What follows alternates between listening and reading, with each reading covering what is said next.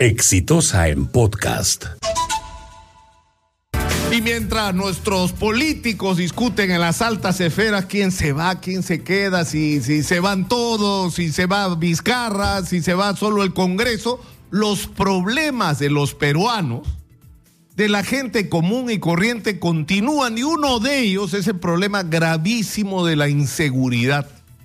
Es insostenible la situación de inseguridad que estamos enfrentando y sobre eso yo creo que ni siquiera hay que darle argumentos porque la gente lo vive cotidianamente.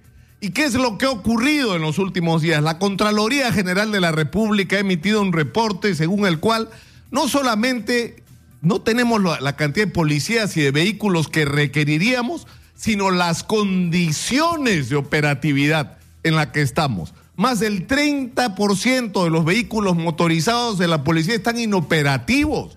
Más del 80% de los policías no tienen radios y medios de comunicación adecuados para realizar su trabajo. El estado de las comisarías es absolutamente calamitoso. Pero a eso hay que sumarle lo que acá se ha dicho de una manera sistemática, que los policías no están donde deberían estar. Tenemos policías haciendo de semáforos, policías cuidando gente que como si estuviéramos en medio del terrorismo, cuando eso ya pasó hace rato policías que están dedicados a labores administrativas, cuando eso podría hacerlo cualquier civil. Es decir, está claro lo que hay que hacer en la Policía Nacional para devolverle a la gente la tranquilidad de poder caminar por la calle, de la gente entrar y salir de sus casas para a, sus trabajos, a sus centros de estudios, a sus actividades. No es tan difícil lo que hay que hacer.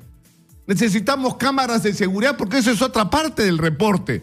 Resulta que la mayor parte de los distritos no tienen equipos de seguridad y que la mayor parte de lo que existe no están integrados a un sistema de, monitoreo, de control y por lo tanto de acción contra la delincuencia. Y que los registros de la Cámara, una vez más, están sirviendo para ilustrar noticieros, pero no para una lucha efectiva contra el crimen y contra el delito. Está claro lo que hay que hacer, hay que hacer una reingeniería de la policía hay que poner a los policías donde debían estar, que es cuidando a la gente. Hay que fortalecer las comisarías porque se supone que recursos hay. Hay que ponerle vehículos, hay que ponerles equipos de comunicación, hay que llenar las ciudades de cámaras de seguridad que además estén integradas y, actúen en relación a los cuadrantes donde se debe potenciar la capacidad de acción conjunta de policías serenos, vigilantes privados y todos aquellos que puedan aportar como las juntas de vecinos para la lucha contra la delincuencia. Está claro lo que hay que hacer. Y se supone que tenemos los recursos para hacerlo. Entonces uno se pregunta, ¿por qué diablo no lo hacemos?